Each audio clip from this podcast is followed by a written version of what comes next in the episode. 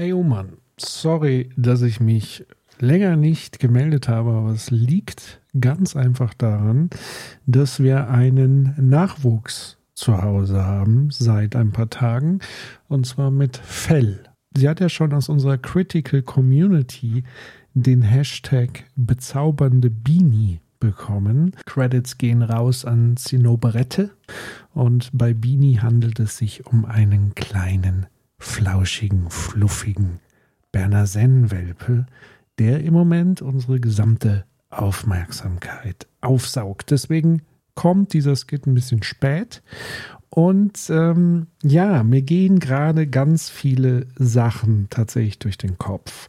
Das, was ich die letzten Tage äh, aber wirklich geschafft habe, trotz Beanie, ist es, äh, viele Sachen zu lesen. Also man bekommt Zeit zu lesen. Und ähm, man ist weg von Twitter und weg von dieser Tastatur. Und es ist eigentlich ein ziemlich neues, schönes äh, Erlebnis. Und deswegen konnte ich den Buchtipp, ähm, der sowohl aus den 29er kam, ähm, ich glaube, Wolfgang hat die Rezension gemacht, wie auch dann nochmal von dir. Wir haben ja auch mal versucht, darüber zu sprechen, als ich das Buch noch gar nicht gelesen habe. Und zwar spreche ich von dem Buch Der radikale Universalismus von Omri Böhm. Und dieses Buch, muss ich ehrlicherweise sagen, hat mich tief bewegt. Und das passiert relativ selten bei mir. Also, dass ein Buch A es schafft, dass ich es kontinuierlich durchsuchte und es wirklich fast nicht mehr weglegen kann. Und B, dass es mich so dermaßen ähm, ins Nachdenken bringt, dass es mich wirklich bewegt. Peter Biri hat ja mal gesagt, Bildung ist ja etwas, wenn ich ähm, Dinge erfahre, also beispielsweise ein Buch lese und danach fühle ich mich so, als wäre ich ein anderer Mensch. Und ich würde sagen, das hat äh, in diesem Fall wirklich zugetroffen. Das Buch hat mich nachhaltig ähm, ja, ich würde fast sagen, nicht wachgerüttelt, aber ich habe so das Gefühl, es hat so viele Dinge geklärt bei mir selbst und hat mir ähm, dabei geholfen, die Welt ähm, aus anderen Augen jetzt nochmal zu betrachten. Und ich fand es auch sehr, würde ich sagen, ein Stück weit auch ein bisschen heilsam in all dem Chaos, das wir ja gerade haben und bei all den Dingen, die vor unseren Füßen liegen, ähm, habe ich das Gefühl, hier habe ich eine Orientierung erhalten, die, ähm, ja, wie soll ich sagen, die nicht daraus besteht, dass man jetzt hier eine neue Autorität hätte, eine neue äh, Weltanschauung, der man jetzt blind folgt und man sozusagen die einfachen Lösungen serviert bekommt, sondern ganz im Gegenteil. Dieses Buch hat mich zum Denken angeregt. Also der Autor hat es geschafft, mich mit auf eine Denkreise zu nehmen und mir aber selber den Raum zu geben, weiterzudenken, darüber hinaus zu denken. Es ist sehr schwer in Worte ähm, zu beschreiben und an der Stelle auch eine ausdrückliche Warnung an diejenigen, die uns zuhören. Es kann natürlich sein, dass dieses Buch bei euch nicht mal im Ansatz so eine Resonanz erzeugt wie bei mir. Also das bedeutet jetzt nicht nur, weil ich hin und weg bin und geflasht bin und ein anderer Mensch bin. Ähm, also Anführungszeichen, vielleicht wurden auch Dinge, die ich längst als verschüttet geglaubt habe, so ein bisschen wieder ausgegraben. Das heißt aber jetzt nicht, dass ihr dieses Buch auch toll finden müsst. Äh, ganz im Gegenteil. Ich glaube, der Autor selber würde wahrscheinlich auch sagen, ähm, dass jeder sich sein eigenes Urteil ähm, machen sollte. Das ist im Grunde genommen auch der Auftrag dieses Buches. Und ich spoilere vielleicht jetzt mal ein, zwei Sachen, worum es in diesem Buch geht und sage dir auch gleichzeitig, was mich sonst so noch ähm, die Tage äh, beschäftigt hat. Also das Buch geht davon aus, dass es einen Universalismus gibt. Der Autor ist sich sehr wohl bewusst, dass wir in der sogenannten Postmoderne einen Streit oder eine Weltanschauung haben, die eben besagt, eigentlich haben wir uns ja von diesen klassischen Autoritäten verabschiedet. Also sowas wie, es gibt keine religiöse Autorität mehr, auch wenn natürlich auf der anderen Seite es ganz viele Phänomene gibt, wo sozusagen Menschen anderen Menschen folgen. Ich spreche jetzt eher wirklich sehr eng im Bereich der Philosophie und ähm, der Theorien und so weiter. Also es geht jetzt hier nicht darum, die gesamte Welt zu erklären, sondern man schaut eben mit einem philosophischen Blick auf die Welt. Und da gibt es eigentlich so zwei große Strömungen und der Autor, um es so ein bisschen einzuordnen, im Garten der Philosophie, er nimmt sich eben den Stamm vor, den im Grunde genommen Kant so ein bisschen repräsentiert, den Kerngedanken der Aufklärung. Und der Anlass des Buches war, glaube ich, dass ähm, Omri Böhm, der selber Professor ist in den USA für Philosophie und er lehrt, glaube ich, in erster Linie Kant und als Gegenpol zu Kant Nietzsche. Und ich glaube, die Motivation dieses Buches war, dass er in seinen Vorlesungen, in, vor allen Dingen in letzter Zeit, sehr viele hitzige identitätspolitische Debatten ausfechten musste als Prof oder moderieren musste oder durfte, je nachdem, wie man das betrachtet, weil es muss ja erstmal nicht schlecht sein, wenn man ins Gespräch kommt. Und die Studierenden haben und das hat er eben beobachtet, Kant heute aus der Brille von Identitätspolitik betrachtet. Und das ist ja erstmal nichts Verkehrtes. Also zu sagen, hey, pass mal auf, euer Kant, den ihr auf so ein bisschen auf so ein Podest gehoben habt. Und dann sind wir wieder bei diesem Thema aus dem Buch Die vierte Gewalt, die Personalisierung, wenn der Autor sozusagen im Mittelpunkt steht und weniger das Werk oder das, was gesagt wird. Und die Studierenden haben ja mit Recht angemerkt, dass Kant, ein ähm, weißer Europäer, der zu Zeiten der maximalen Kolonialisierung, wo es noch Sklavenhandel gab und so weiter, ein durch und durch Antisemit mit äh, üblen rassistischen äh, Formulierungen zum Teil in anderen Werken und Aussagen, die eben dokumentiert sind. Das zu kritisieren ist super wichtig, das zu thematisieren ist super wichtig. Aber Omri Böhn sagt eben, das ist jetzt nicht ein Anlass, über die wertvollen Kerngedanken von Kant und vor allen Dingen im Sinne ähm, seiner Aufklärungsgedanken und im Sinne des kategorischen Imperativs und so weiter, da liegt jetzt kein Grund vor, das deshalb in Frage zu stellen. Und vor allen Dingen nicht seinen, und jetzt kommen wir zum Buchtitel, Universalismus in Sachen Menschenwürde in Frage zu stellen. Weil Kant war die Autorität, und das muss man, und das hat Omri Böhm ganz hervorragend herausgearbeitet in seinem Buch. Bei Kant war die Autorität die Vernunft, das Denken selbst und der Mensch im Menschsein. Und damit auch die Menschenwürde, etwas, was nicht bepreisbar ist, etwas, was nicht verhandelbar ist, etwas, was über allem steht, sogar über Gott. Und über Gott stehend war zu Kant seiner Zeit schon auch ein sehr, sehr mutiges Ding. Ähm, aber das hat er sozusagen in seinen Schriften explizit formuliert, zu sagen, die Prämisse, auf der wir alles im Grunde genommen als Menschen beurteilen sollen, ist der Mensch an und für sich und sein absolutes Recht auf Einhaltung der Würde. Und ja, natürlich kann man jetzt sagen, hey, der Kant hat aber sich einen Scheiß drum gekümmert, ähm, indem er natürlich marginalisierte Gruppen genauso beschimpft hat und so weiter. Ich weiß nicht, ob er jetzt persönlich vom Sklavenhandel profitiert hat, wie so manche andere Aufklärer wie John Locke ähm, oder Thomas Hobbes. Da weiß ich zu wenig.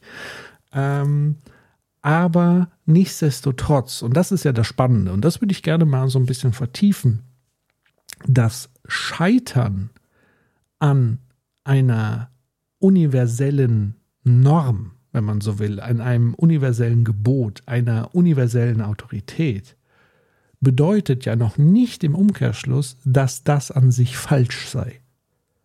Also das könnte man ganz einfach zum Beispiel sagen beim Gebot, du sollst nicht töten. Da könnte man jetzt nämlich argumentieren, und das ist so ein bisschen auch die Kritik an den postmodernen Theorien, also Theorien, die beispielsweise davon ausgehen, dass es nicht die Wahrheit, nicht das Absolute, nicht das Universelle, dass alles sozusagen verhandelbar ist, von Menschen ausgehandelt wird und am Ende kommt dann irgendwie ein Konsens oder was auch immer. Das heißt, diese Momente des Scheiterns, also wenn Menschen trotz Gebot, wenn Menschen trotz klaren Normen da widerstoßen, bedeutet das nicht im Umkehrschluss, dass die Norm an und für sich falsch sei das wäre ganz fatal, weil wenn wir so denken würden, wenn wir keinerlei Prämissen mehr im Diskurs hätten und ich würde sagen, die Menschenwürde ist wirklich der größte und kleinste gemeinsame Nenner, den wir als Menschen haben können. Das macht uns erst zu Menschen. Tiere können wahrscheinlich nicht darüber nachdenken wir schon. Und wenn wir denken, also ich sage nur Descartes, ich denke, also bin ich, wenn wir also denken und das Denken Menschsein ist und wir ein Bewusstsein darüber entwickeln können, was richtig und was falsch ist und wenn wir wirklich sehen und merken und sei es nicht nur empathisch und emotional, sondern alleine aufgrund unserer Kultur, unserer Sozialisation, dass es Dinge gibt, die entwürdigend sind, dann, so Omri Böhm, haben wir nicht nur das Recht dagegen zu rebellieren, sondern eigentlich sogar äh, eine verdammte Pflicht, das zu tun. Und diese Prämisse ist etwas sehr Wichtiges und Entscheidendes, weil Menschen brauchen Prämissen. Wenn sie diese nicht haben, suchen sie sich welche. Und wenn es dann eine Prämisse ist, die, und das wäre auch meine Kritik an, ich sag mal, so Strömungen wie den radikalen Konstruktivismus, dem ich persönlich gar nicht abgeneigt bin, weil ich viele dieser Dinge sehr schlüssig finde. Aber die einzige Schwachstelle, so wie es in jeder Weltanschauung Schwachstellen gibt, ist an dem Punkt der drohende Relativismus. Das heißt, wenn ich sage, es wird eh alles nur konstruiert, es wird eh alles nur verhandelt, dann mache ich ja sozusagen alles gleich und gleichwertig. Und das bedeutet, ich öffne damit auch die Hintertür für die Regel einer Gesellschaft, nämlich die des Rechts des Stärkeren. Und von daher finde ich schwierig, und das macht das Buch wirklich sehr, sehr gut. Nimmt uns mit auf die Reise ähm, in die Vergangenheit. Also äh, Omri Böhm liest Bibelgeschichten zum Teil ähm, nochmal mit dieser anderen Prämisse und so weiter. Super spannend, aber auch in die Historie geht er rein, in den amerikanischen Bürgerkrieg rund um das Thema Abschaffung der Sklaverei, er nimmt Bezug auf Martin Luther King. Ähm, ganz viele Dinge, die er uns durchdenken lässt und die am Ende eben, ja, bei mir zumindest das hinterlassen hat, was es hinterlassen hat, was ich immer noch nicht so ganz in Worte ähm, formen kann. Aber so viel ist, glaube ich, an der Stelle schon sicher. Ich werde in künftigen Skits, Livestreams, Diskussionen mit ziemlicher Sicherheit immer wieder auf die Gedanken, die Omri Böhm uns nochmal wunderbar präsentiert hat, auf die werde ich, glaube ich, zurückgreifen, weil es, wie gesagt, mich so geprägt und, und dahingehend verändert hat und weil es eine ganz wichtige Grundprämisse eingeführt hat, auf der man aus meiner Sicht auch Dinge wirklich erst vernünftig diskutieren kann. Du hast ja auch mitbekommen, ich hatte ja beispielsweise auf LinkedIn ähm, da so einen kleinen Beef mit jemandem, der sich auch irgendwie Arbeitsphilosoph nennt. Ähm, und daran hat sich, finde ich, genau das festgemacht. Also ich wollte sozusagen über die Menschenwürde als universellen Wert sprechen und ähm, die Person hat quasi dem widersprochen, weil sie gesagt haben, naja, Menschenrechte äh, sind ja auch nur eine Ideologie. Und deshalb seien sie etwas Konstruiertes und man muss ja immer offen sein und es muss ja immer in die Verhandlung gehen. Anlass war die Frage, wie man mit ja, menschenverachtenden Menschen umgeht oder mit menschenverachtenden Aussagen umgeht. Und meine Haltung war da sehr klar. Und diese Haltung war schon vor Lesen des Buches ziemlich klar, jetzt eigentlich noch viel klarer, nämlich zu sagen, in gewissen Kontexten macht es keinen Sinn darüber zu diskutieren. Also ich weiß ja auch, dass der Gegenüber nicht bereit ist dazu, seine Position dahingehend zu verändern. Und ich auf der anderen Seite bin auch nicht dazu bereit, die höchste Autorität der Menschenwürde in Frage zu stellen. Wo ist dann noch eine Diskussionsgrundlage? Es macht keinen Sinn. Also ist doch das Einzige, was mir dann noch bleibt, der Rückzug. Also klar, ich könnte dem anderen auf die Fresse hauen, aber das würde ja wiederum meiner Maxime widersprechen, der ich dahingehend folge. Also ist es der Rückzug aus dem Diskurs. Es heißt ja so schön, wenn die Diskussion aufhört, beginnt die Gewalt. Da würde ich aber sagen, nein, wir haben noch etwas anderes daneben, nämlich sowas, ich will nicht sagen die Flucht, aber den Rückzug und das einfach jetzt mal gut sein lassens. Und da ist schon die spannende Frage, ob soziale Medien uns immer wieder in diesen Konflikt hineindrängen und dass man immer wieder das Gefühl hat, man müsse da gegenhalten, man müsse jetzt diesen Konflikt aushalten, man müsse ihn entscheiden, man müsse reingehen und so weiter. Und da würde ich sagen, nein, warum? Also warum? Ähm, wenn man, und das war überhaupt der Anlass dieses Beefs, ich habe nämlich einen ähm, Eskalationsforscher und wunderbaren Pädagogen, Heim Oma, den zitiere ich immer mal wieder gerne. Das einer der bekanntesten Zitate von ihm ist Schmiede das Eisen, solange es kalt ist. Heim Oma war eben auch, ich sag mal, Familienpädagoge das heißt, er hat auch mit schwierigen Jugendlichen, schwierigen Familienkonstellationen und so weiter gearbeitet. Und da war eben dieser Leitspruch der eine, wenn ein Konflikt emotional aufgeheizt ist, macht es keinen Sinn, an ihm zu arbeiten, sondern die Emotionen müssen sich erst wieder ein bisschen abkühlen, damit die Konfliktparteien ähm, wieder zusammenkommen können und an einer Lösung überhaupt arbeiten können. Das ist sozusagen das eine Zitat. Das andere, wo ich ihn jetzt ganz konkret ähm, ins Spiel gebracht habe, ist, dass er zwischen zwei Eskalationsstufen unterscheidet. Und zwar ist die erste Eskalation die sogenannte komplementäre Eskalation. Er sagt, wenn man in einem Konflikt immer wieder nachgibt, dann führt das zu einer Steigerung der Forderungen. Also dieses Ding erleben wir vielleicht gerade, würden viele sagen, im, ja, im Diskurs beispielsweise rund um das Thema Asylrecht. Das schlägt sich sogar politisch nieder, weil man quasi den Positionen und der eindeutig rechtspopulistischen Positionen, und wir kommen zurück auf Omri Böhm, nämlich die Frage, haben Menschen alle gleiche Rechte, unabhängig von ihrer Herkunft und so weiter und so fort. Was im Übrigen nicht heißt, dass wenn diese Menschen wiederum gegen Gesetze verstoßen oder auch gegen die Menschenwürde, dass die dann außen vor seien, sondern alle sind ja gleichsam dieser Autorität der Menschenwürde unterworfen. Alles andere regeln dann die einzelnen Szenarien der Gesetzgebung. Und darüber kann man dann diskutieren, darüber kann man dann erst nachdenken. Jedenfalls zurück zu Heim Oma. Also komplementäre Eskalation, Nachgiebigkeit führt zu steigeren, steigernden Forderungen. Das heißt, ähm, ja, man würde sagen, man fängt an, so ein bisschen, sag ich mal, Stimmung zu machen gegen Flüchtlinge. Dann kommen die ersten Gesetzgebungen, wie erschreckenderweise jetzt gesehen in Schweden.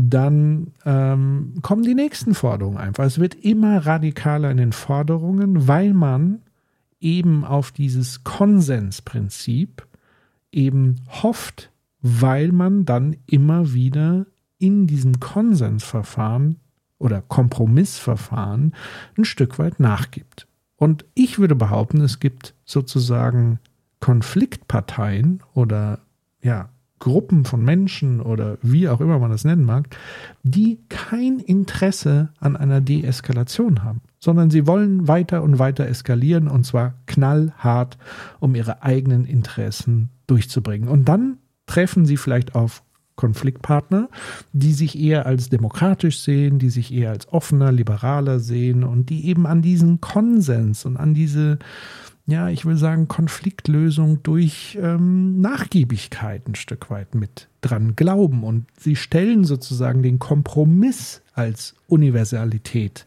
in den Raum, als etwas Absolutes. Und das halte ich wirklich für falsch. Und äh, wie gesagt, in der Eskalationsforschung ist die komplementäre Eskalation ein, eine Mechanik, wo Konflikte weiter eskalieren. Die zweite äh, nennt äh, Heim Oman die symmetrische Eskalation. Ähm, das ist dann auch meistens das Argument von denjenigen, die sagen, ja, man muss ja auch mit Leuten äh, aus der AfD und so weiter sprechen und ihre Positionen zulassen und da, darüber ins Gespräch kommen. Also die zweite Eskalationsstufe ist die symmetrische Eskalation, die sagt, Feindseligkeit führt zu Feindseligkeit. Also wenn ich sozusagen den anderen Konfliktpartnern ihr Menschsein an und für sich abspreche, und das heißt nicht die Position, die sie vertreten, sondern den Menschen an und für sich. Das Thema hatten wir ja vor kurzem rund um ähm, die Diskussion vierte Gewalt mit Welzer und Precht. Da wurden ja eben die beiden Autoren wahlweise mit entmenschlichenden Begriffen überschüttet, zumindest auf Twitter. Ähm, da waren es mal die Affen, mal die Clowns, wie auch immer, aber das sind ja alles so kleine Mechaniken, ähm, die das Menschsein der beiden an und für sich in Frage stellen und damit ihre eigentlichen Aussagen natürlich diskreditieren wollen. Und eben diese Art von Feindseligkeit führt eben zu weiterer Feindseligkeit und damit auch zu einer Konflikteskalation. Und deswegen ist sozusagen die Antwort, wenn man Interesse hat, Konflikte zu lösen, eben nicht zu sagen, ich gebe immer allem nach und eben nicht, ich beschimpfe denjenigen bis zum Übelsten, sondern, und dann kommt jetzt wirklich wiederum Omri Böhm ins Spiel, wir haben eine Prämisse, von der aus man diskutieren kann und wenn es nicht anders geht, zieht man sich auch aus diesem Diskussionsraum zurück. Also es macht aus meiner Sicht zum Beispiel gar keinen Sinn, im Kontext zum Beispiel einer, wenn wir sagen, AfD-Veranstaltung mit Leuten über AfD-Positionen zu diskutieren, weil da doch schon von vornherein klar ist, was, was, was passieren wird. Was anderes ist es, wenn ich beispielsweise jemanden kennenlerne, wo ich weiß, dass er sozusagen von der AfD ist und ich treffe ihn in einem Kontext, wo er nicht zwingend seine Rolle repräsentieren muss, zum Beispiel in der Öffentlichkeit und so weiter, wo ja eher die Rolle im Vordergrund steht, dann kann ich natürlich mit dem von, ich sag mal, Angesicht zu Angesicht über Dinge diskutieren. Und dann finde ich vielleicht eher einen Zugang zu inhaltlichen Positionen. Aber das, der Punkt ist doch ganz klar, wenn man merkt, dass der andere in einen Diskurs geht und 0,0 bereit ist, seine eigene Position zu hinterfragen, dann macht es keinen Sinn. So wie es aber im Umkehrschluss keinen Sinn macht, mit mir darüber zu diskutieren, ob ich abweiche von der Prämisse der allgemeinen Menschenrechte. Und man muss sich das wirklich nochmal klar machen. Unsere Verfassung, unsere Gesetzgebung, unser Rechtssystem basiert auf dieser Prämisse. Die UN-Karte, die amerikanische Verfassung basiert auf der amerikanischen Unabhängigkeitserklärung, wo diese Prämisse gesetzt ist. Und wenn wir diese Prämisse absägen, dann bleibt nichts mehr übrig. Nichts von unserem sogenannten tollen Rechtsstaat, nichts mehr von unserem Verfassungspatriotismus, nichts mehr von dem, wo Menschen und Personen, wie Christian Lindner immer sagen, Regeln sind Regeln, Gesetze sind Gesetze und so weiter, wenn die Prämisse an und für sich in Frage gestellt wird, um ein Gesetz zu formulieren, dann hat dieses Gesetz keinen Wert. Dann ist dieses Gesetz im Sinne der Prämisse im Grunde genommen falsch. Und dann hat man auch die Pflicht, dagegen zu rebellieren. Und besonders eindrucksvoll, auch nochmal im Nachgang, wir hatten ja in unserem letzten Livestream da übrigens ähm, für alle nochmal der Hinweis, unsere Livestreams sind jetzt auch als Podcast, Audio-Podcast-Feed verfügbar. Schaut auf unsere Seite critical-infinity.de. Dort findet ihr den Feed, den Audio-Feed auf den gängigen Podcast-Plattformen, Spotify, Apple und so weiter und so fort. Könnt ihr abonnieren. Und wir haben ja im letzten Livestream über das Interview von Jung und Naiv mit Christoph Ploss gesprochen. Ich finde, da kann man noch mal ganz anders drüber sprechen. Vor allen Dingen, weil Ploss ja immer wieder seine christlichen Wurzeln und Werte so in den Vordergrund gestellt hat und immer wieder sozusagen in seinen weiteren Aussagen, sei es rund um Asylpolitik, sei es rund um ähm, Ertrinkende im Mittelmeer, sei es rund um seine Rohstoffgier ähm, äh, um, die Afrika um den afrikanischen Kontinent weiter sozusagen auszubeuten und so weiter. Er diktiert als Deutscher die Afrikapolitik. Da waren wirklich Klopper dabei, die allesamt gegen diese Prämisse der Menschenwürde voll vollkommen verstoßen und damit aus meiner Sicht sogar gegen jedwede christlichen Werte. Weil ich würde auch sagen, ein Großteil auf dessen, worauf die christlichen Werte eben basieren, ist eben